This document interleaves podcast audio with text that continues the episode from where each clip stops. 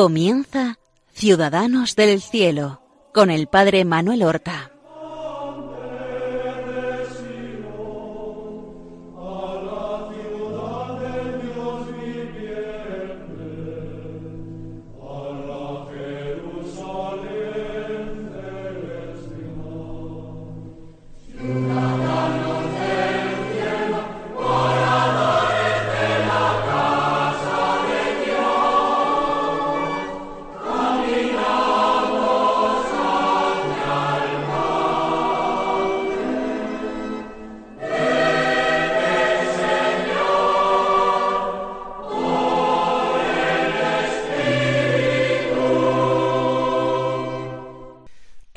Buenos días. Vamos a dar comienzo a una nueva emisión de nuestro programa Ciudadanos del Cielo. Vamos a continuar la historia de fidelidad, la conmovedora historia dentro de su rutina, de su oscuridad, del padre José Piñatelli, de la Compañía de Jesús. Este santo jesuita aragonés que vivió entre el siglo XVIII y XIX y que fue realmente uno de los puntales que permitieron la restauración de la compañía de Jesús después de la disolución que sufrió a instancias de Carlos III de España o del marqués de Pombal en Portugal. En Portugal fue expulsada en 1759 y como acabo de decir, Sebastián de Carballo y, y Melo fue el marqués de Pombal a cuya instancia se expulsó la compañía. Son los ilustrados prerevolucionarios. En Francia será cuatro años después. Y así en varios lugares hasta que el Papa, a instancias de tantos jefes de Estado, decretó la disolución de la Compañía de Jesús. Fue el Papa Clemente XIV quien en julio del año 1773 firma este mm, breve de disolución de la Compañía de Jesús. Recordemos cómo José Piñatelli, aragonés, de antepasados napolitanos, había nacido en el año 1737. Había nacido el día de San Juan Evangelista, 27 de diciembre, y había nacido en Zaragoza, muy cerca de la Basílica del Pilar. Su gran elegancia espiritual, su rectitud moral extraordinaria, le llevó a desentenderse de los asuntos de la familia y habiendo estudiado interno con los jesuitas, después con dieciséis años, apenas sin cumplir entró en la compañía de Jesús. Y a pesar de esta persecución contra la compañía y la expulsión de España, a pesar de que, en atención a la nobleza de su familia, e incluso a los cargos políticos que desempeñaban, tuvo un hermano que fue ministro y embajador en Francia, a pesar de esto se le facilitó que se refugiara en casa de algunos familiares, él no quiso hacerlo, no quiso acogerse a esa familia de sangre poderosa, influyente, y compartió la suerte de sus hermanos no de sangre, sino de orden, los jesuitas. Él embarcó, como ya narraba en el programa anterior, embarcó en dirección a Italia. Recuerden ustedes que no es fácil asentarse en Italia. Ellos tratan de desembarcar en el puerto de Civitavecchia, que pertenecía a los estados vaticanos, a los estados pontificios, pero se les impide desembarcar. se les apunta y amenaza con los cañones, impidiendo que desembarquen allí. Y son los estados pontificios. Tendrán que peregrinar, ir a Córcega y luego al final al continente donde encuentran entre primero Génova y después Ferrara donde se instalan definitivamente y viven algunos años porque todavía no se ha producido formalmente la disolución de la compañía. Esta disolución, ya digo, fue en el año 1773, mientras que la expulsión es de 1767. Allí había desempeñado una tarea fabulosa de aliento de los hermanos, de socorro a través de limosnas de hermanos jesuitas que estaban disgregados y que se dispersaron mucho más cuando la disolución de la compañía. Y ya he narrado cómo la compañía sobrevive en Prusia y en Rusia.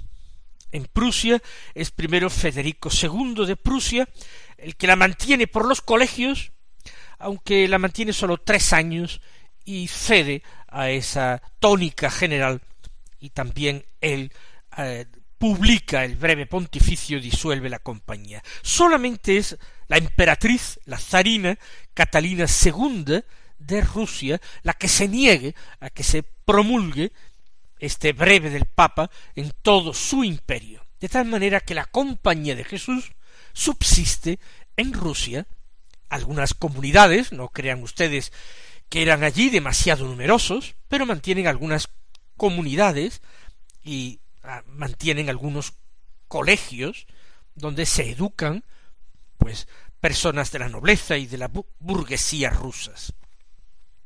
Allí son gobernados por un vicario, no hay padre general, pero hay un vicario que gobierna aquella compañía en Rusia.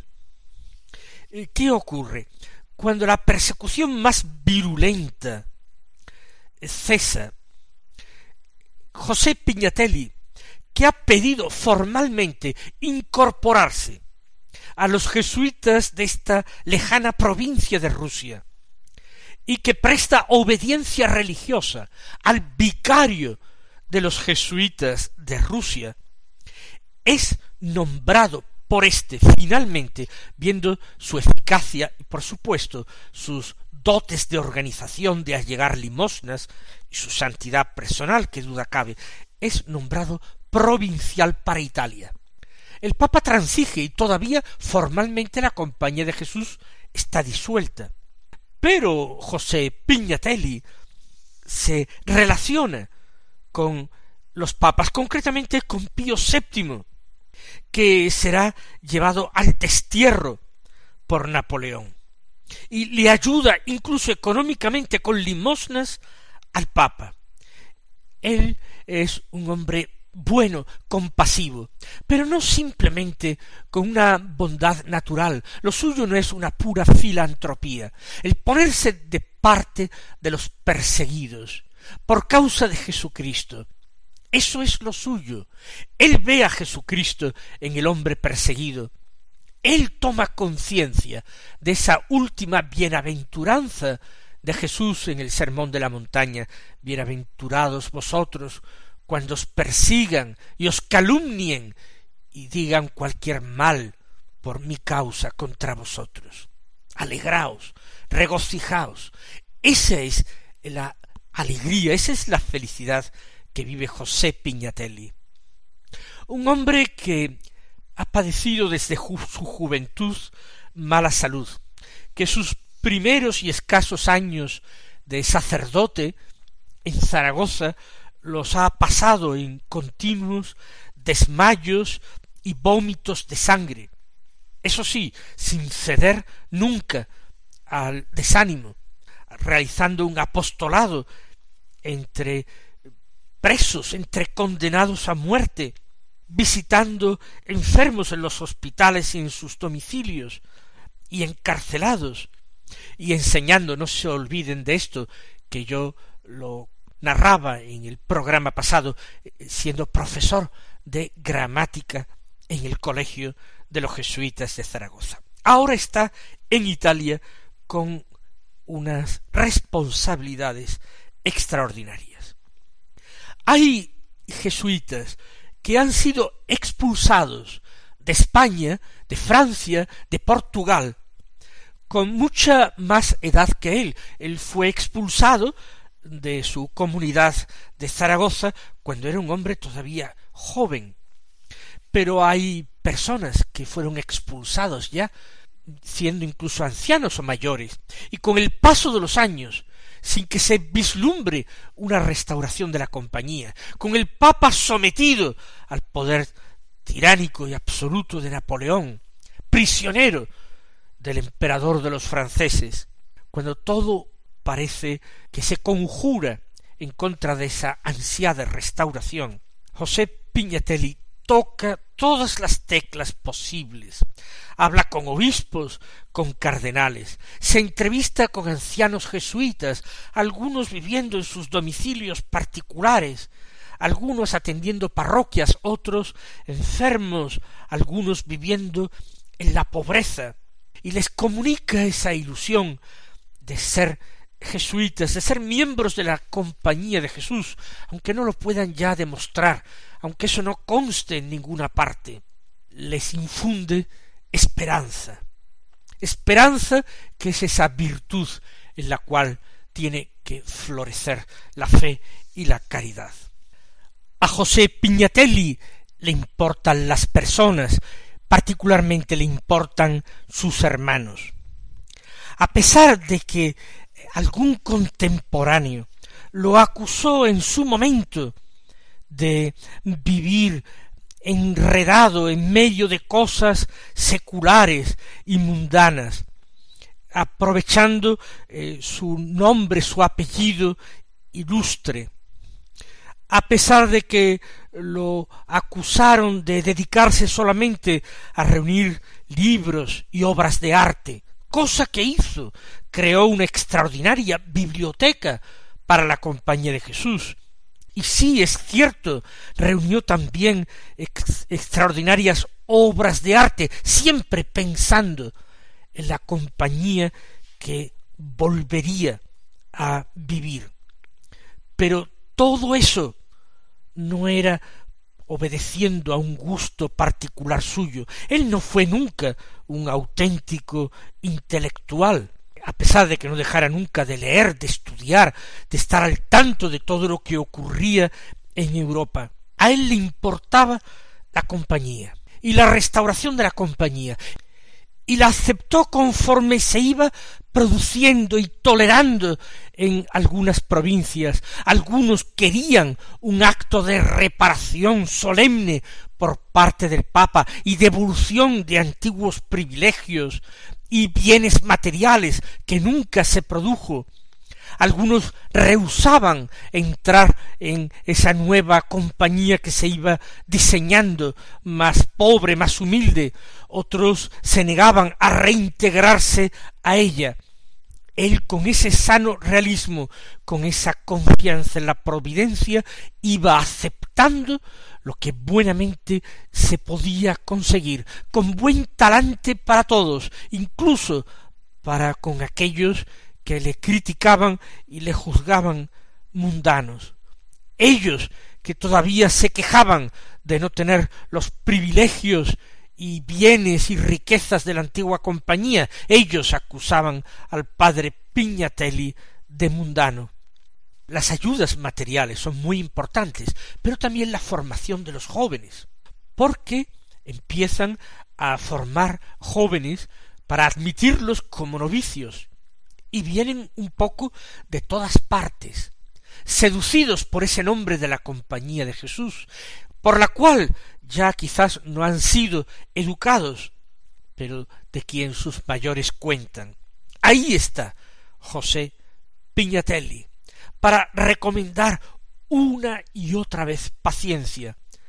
Así lo decía y lo escribía a un compañero suyo, tened paciencia, que todo se logrará. esa confianza sin límites en la providencia divina. Si esto no lo quiere Dios, entonces no tiene ningún sentido la compañía de Jesús, ni nada de esto. Pero si es querida por Dios, ni siquiera el emperador de los franceses, ni los reyes de toda Europa, e incluso el Papa, serán un obstáculo insalvable para que la compañía de Jesús se restaure. Y José de Piñatelli va a ser el primer santo de esta nueva compañía. Ciertamente ya lo apuntaba en el programa pasado, él no llega a ver plenamente la restauración de la compañía. Sí, una tolerancia bastante grande en Italia.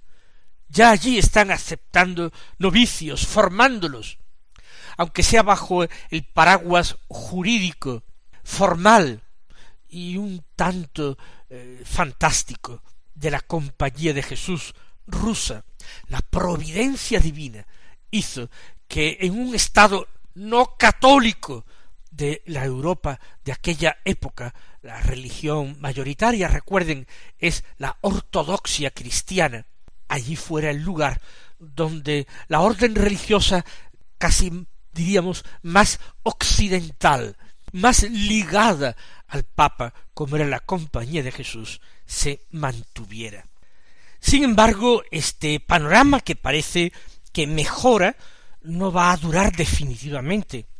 José Piñatelli va a vivir nuevos exilios, nuevos destierros.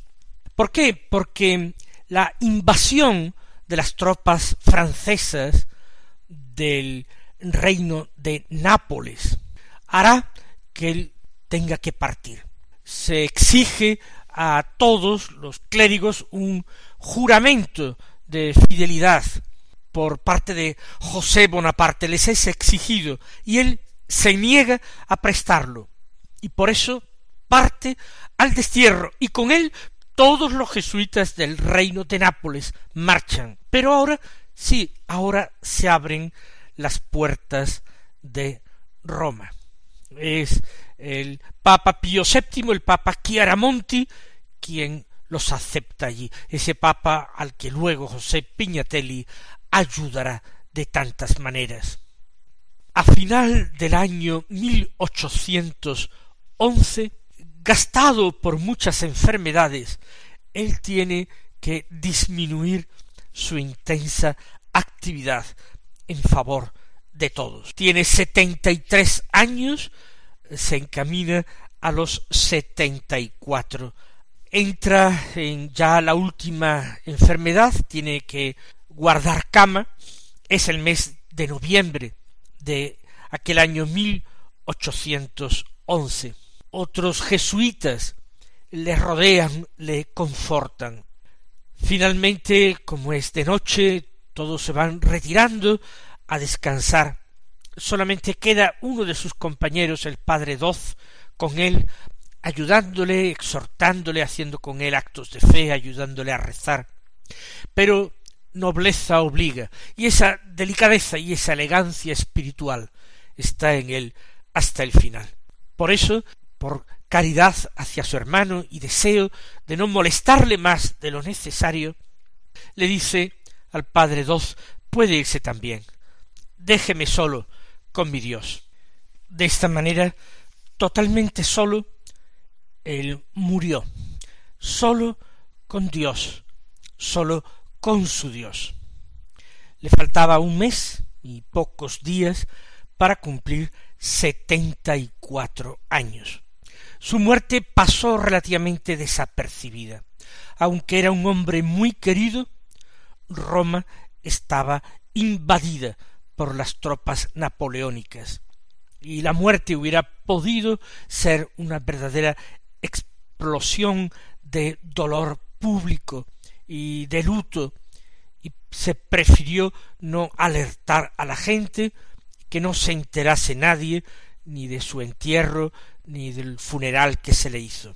Fue más adelante cuando la gente tomó conciencia de que el padre José Piñatelli ya no estaba en medio de ellos para ayudarles, sino que estaba junto a Dios, desde donde ejercía ese mismo ministerio de misericordia y de caridad. Un compañero suyo religioso, el padre Agustín Monzón, comenzó a preocuparse porque no se perdieran los detalles de la biografía de este hombre tan profundamente humilde. Empezó a recoger datos, documentos, y escribió una primera biografía. En castellano la tradujeron enseguida al italiano y fue publicada en italiano por primera vez en el año 1833. Si ya había vivido y muerto con fama de santidad, a partir de esta biografía se le empieza a conocer mejor, se descubre su perfil interior, su finura, su humildad, la poca importancia que asimismo se daba. Empezaron a producirse milagros, a reconocerse gracias que se atribuían a su poderosa intercesión. Unos veinte años después de su muerte, para ser exactos, veinticinco años después de su muerte, se abrió su proceso de beatificación en Roma, que culminó en 1933. Pío XI lo declaró beato y otros veinte años después, en 1954, Pío XII lo canonizó. Junto a otras figuras esplendorosas de la Compañía de Jesús, como su fundador Ignacio de Loyola, o como San Francisco Javier, el patrono de las misiones, como Luis Gonzaga, Francisco de Borja, y tantos y tantos otros, San José Piñatelli es un santo verdaderamente desconocido, un santo que vivió esa dimensión de persecución en la propia vida, de oscuridad, de humildad y de caridad. Por eso me parecía muy oportuno rescatar su memoria, darlo a conocer, y que en él pudiéramos ver reflejadas algunas virtudes que nosotros sencillamente en nuestra propia vida también podemos vivir.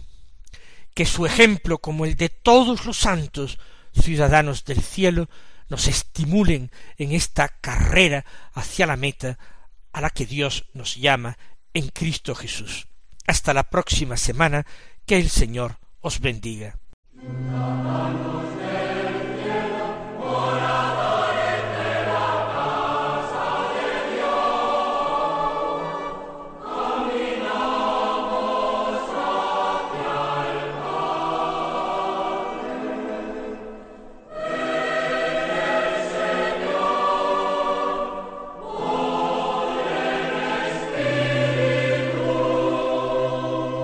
Han escuchado en Radio María Ciudadanos del Cielo con el Padre Manuel Horta.